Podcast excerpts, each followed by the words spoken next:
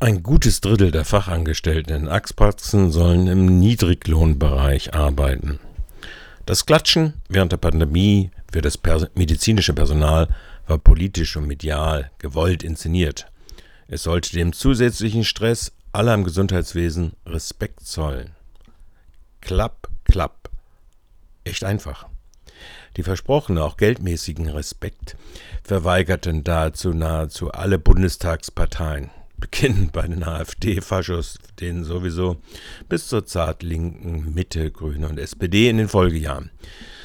Für die medizinischen Fachangestellten, abgekürzt MFA, gerade auch in Arztpraxen, wurden sie nicht einmal in Erwägung gezogen. Rund 340.000 arbeiten in 100.000 Arztpraxen. Schätzzahlen ungefähr. Ihre Lohnerhöhung für stressige Arbeit müssten über die Krankenkassenverträge bezahlt werden. Dafür protestieren Berufsverbände immer wieder in Protestversammlungen seit der Jahreswende 21-22, unter anderem in Berlin. Hannelore König vom Verband medizinischer Fachkräfte verweist dabei auf eine Analyse des Instituts für Arbeitsmarkt und Berufsforschung. Demnach sind die MFA Spitzenreiter bei den durchstandenen SARS-CoV-2-Infektionen, wenn man sie nach Berufsgruppen aufteilt. Ein Corona-Bonus gab es natürlich für diese Fachangestellten indessen nicht.